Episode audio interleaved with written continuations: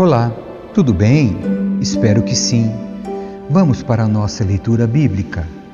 Livro de Daniel, capítulo 1. Daniel na corte de Nabucodonosor.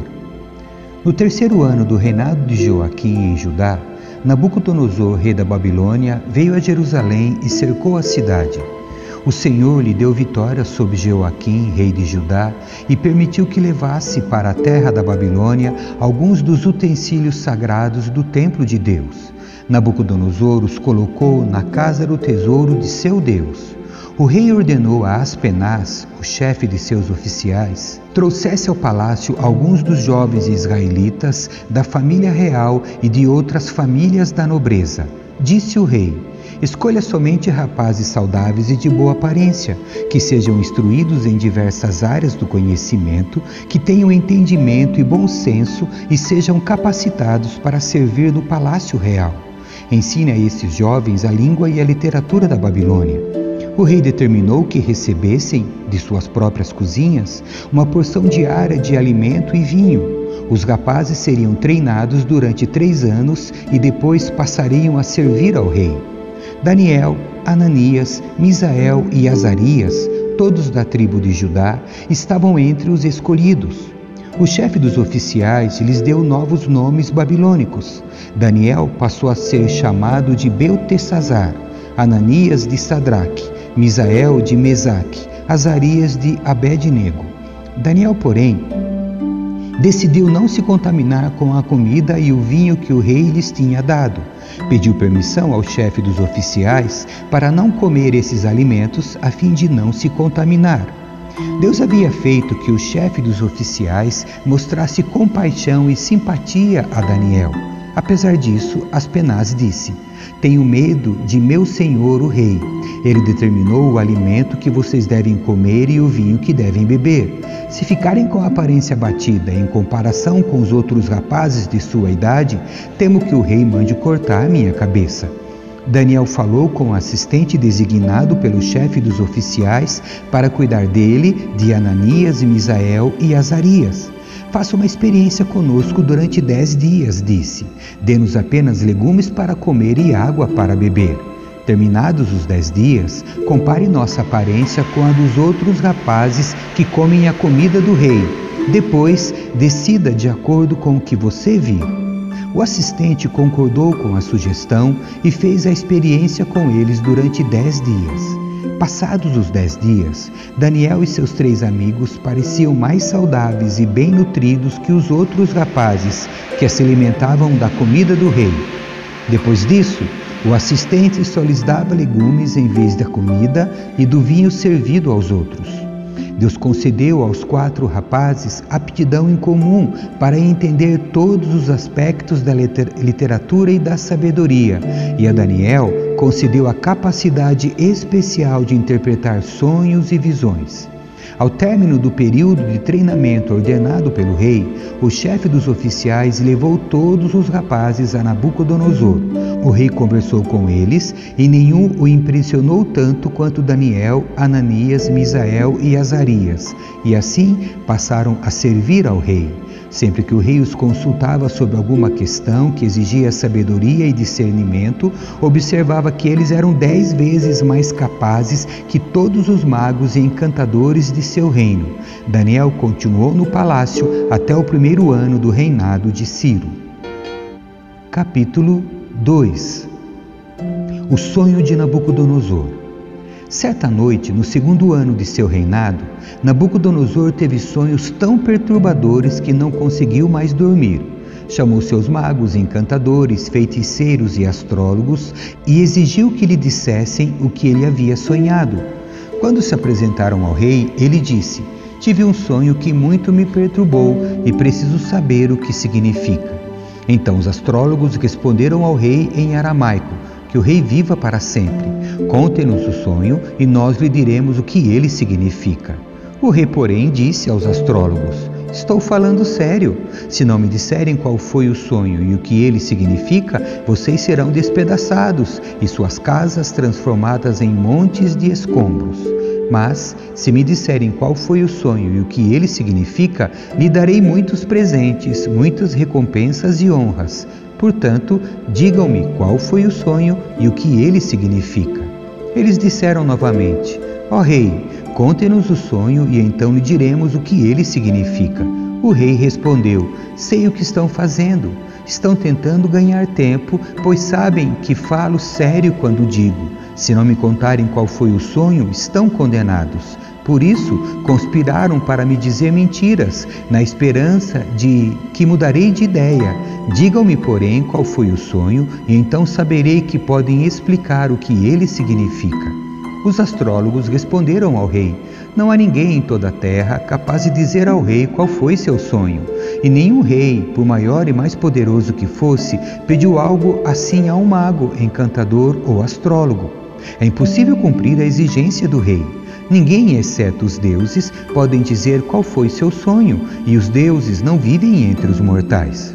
O rei ficou furioso e ordenou que todos os sábios da Babilônia fossem executados. E por causa do decreto do rei, foram enviados homens para encontrar Daniel e seus amigos e matá-los. Quando Arioque, comandante da guarda do rei, veio matá-los, Daniel se dirigiu a ele com sabedoria e prudência. Perguntou-lhe: Por que o rei publicou um decreto tão severo? E Arioque lhe contou o que havia acontecido. Daniel foi ver o rei de imediato e pediu mais tempo para comunicar o significado do sonho. Em seguida, Daniel voltou para casa e contou a seus amigos Ananias, Misael e Azarias o que havia acontecido. Pediu que suplicassem ao Deus dos céus que tivesse misericórdia deles e lhes revelasse o segredo, para que não fossem mortos como os outros sábios da Babilônia. Naquela noite, o segredo foi revelado a Daniel numa visão. Então Daniel louvou o Deus dos céus e disse: Louvado seja o nome de Deus para todos sempre, pois a ele pertencem a sabedoria e o poder. Ele muda o curso dos acontecimentos, remove reis de seus tronos e põe outros no lugar, dá sabedoria aos sábios e conhecimento aos eruditos.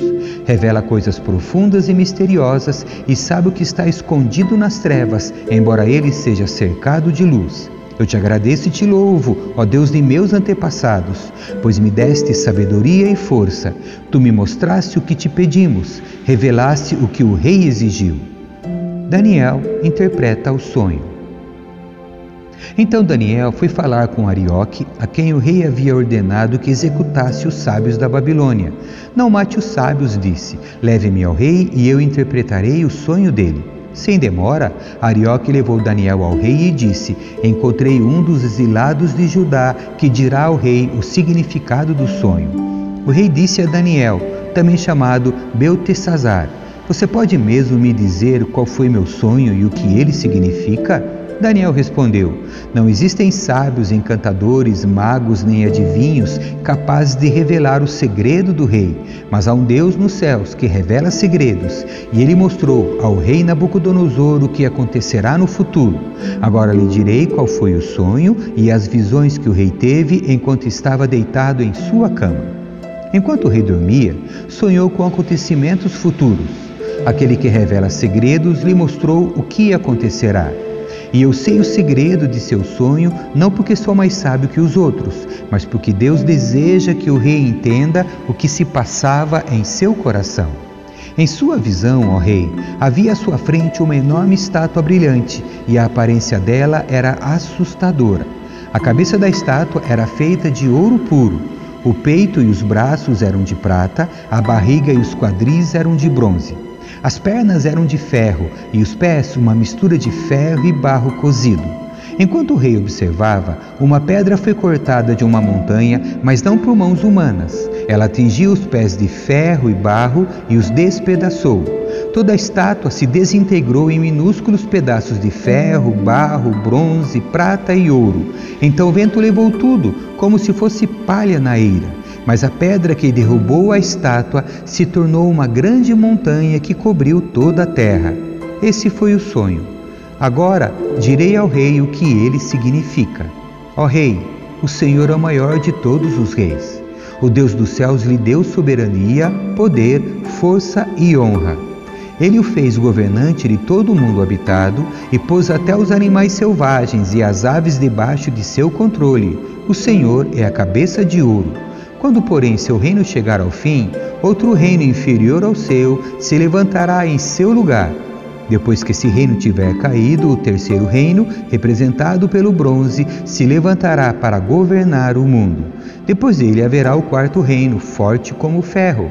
Esse reino esmagará e despedaçará todos os impérios anteriores. Como o ferro esmaga e despedaça tudo que ele atinge. Os pés e os dedos que o rei viu, uma mistura de ferro e barro cozido, mostram que esse reino será dividido. Como ferro misturado com barro, ele terá um tanto de força do ferro. Algumas partes serão fortes como ferro, mas outras serão fracas como barro. A mistura de ferro e barro também mostra que esses reinos tentarão se fortalecer ao formar alianças entre si por meio de casamentos. Contudo, não permanecerão unidos, da mesma forma que o ferro não se une ao barro. Enquanto esses reis estiverem no poder, o Deus dos céus estabelecerá um reino que jamais será destruído ou conquistado, reduzirá os outros reinos a nada e permanecerá para sempre. Esse é o significado da pedra cortada da montanha, mas não por mãos humanas, que despedaçou a estátua de ferro, bronze, barro, prata e ouro. O grande Deus está mostrando ao rei o que acontecerá no futuro. O sonho é verdadeiro e seu significado é certo. Nabucodonosor recompensa Daniel.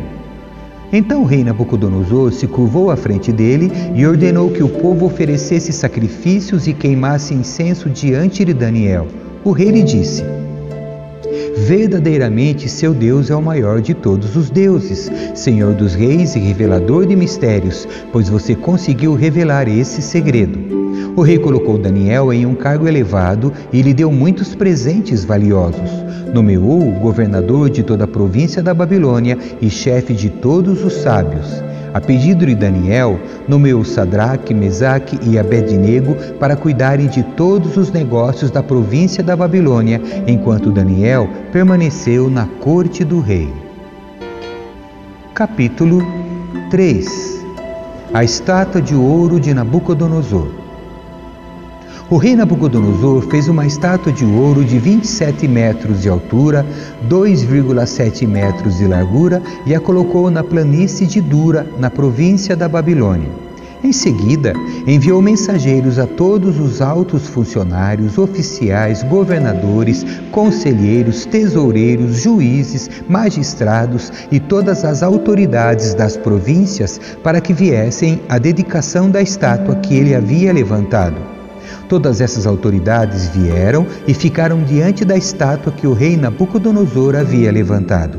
Então Arauto gritou: Povos de todas as raças, nações e línguas, ouçam a ordem do rei. Quando ouvirem o som da trombeta, da flauta, da cítara, da lira, da harpa, do pífaro e de outros instrumentos musicais, prostrem-se no chão para adorar a estátua de ouro levantada pelo rei Nabucodonosor. Quem não obedecer será lançado de imediato na fornalha ardente. Portanto, ao som dos instrumentos musicais, todos, não importa sua raça, nação ou língua, se prostraram no chão e adoraram a estátua de ouro que o rei Nabucodonosor havia levantado.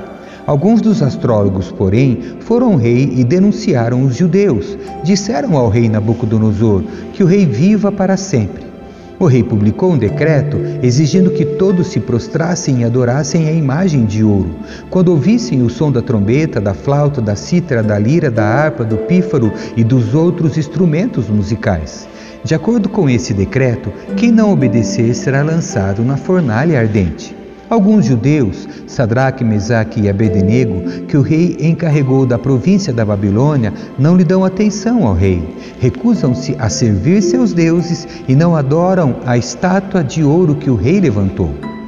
Então Nabucodonosor se enfureceu e ordenou que trouxessem Sadraque, Mesaque e Abednego.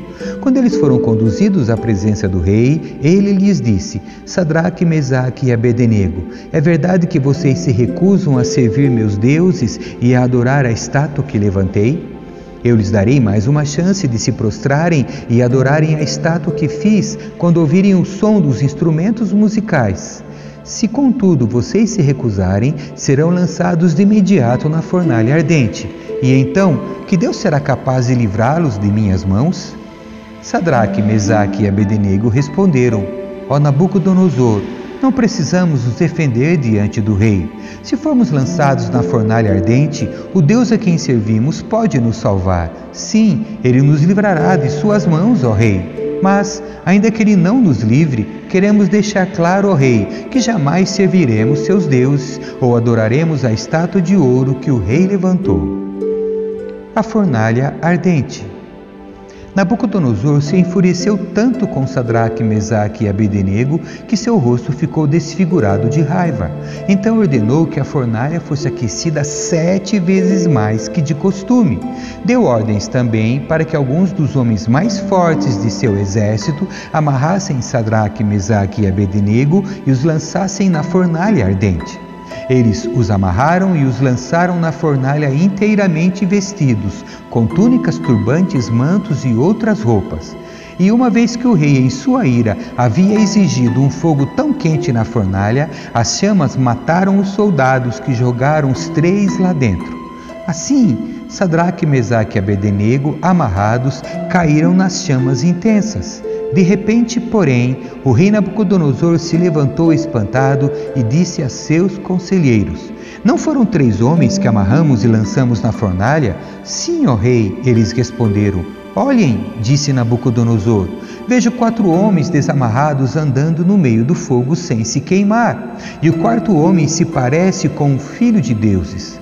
Então Nabucodonosor se aproximou o máximo que pôde da porta da fornalha ardente e gritou: Sadraque, Mesaque e Abednego, servos do Deus Altíssimo, saiam, venham aqui. E Sadraque, Mesaque e Abednego saíram do meio do fogo. Os altos funcionários, os oficiais, os governadores e os conselheiros se juntaram ao redor deles e viram que o fogo não os havia tocado nem o fio de cabelo na cabeça deles estava chamuscado e suas roupas não estavam queimadas, nem sequer tinham cheiro de fumaça. Então Nabucodonosor disse: Louvado seja o Deus de Sadraque, Mesaque e Abednego. Ele enviou seu anjo para livrar seus servos que nele confiaram. Eles desafiaram a ordem do rei e estavam prontos a morrer em vez de servir ou adorar qualquer outro Deus que não fosse seu próprio Deus. Portanto, faço este decreto: se qualquer pessoa, não importando sua raça, nação ou língua, disser uma palavra contra o Deus de Sadraque, Mesaque e Abednego, ela será despedaçada e sua casa transformada num monte de escombros. Não há outro Deus capaz de livrar dessa maneira. Então o rei promoveu Sadraque, Mesaque e Abednego a cargos ainda mais elevados na província da Babilônia. Amém. Que Deus abençoe a sua leitura. Tchau.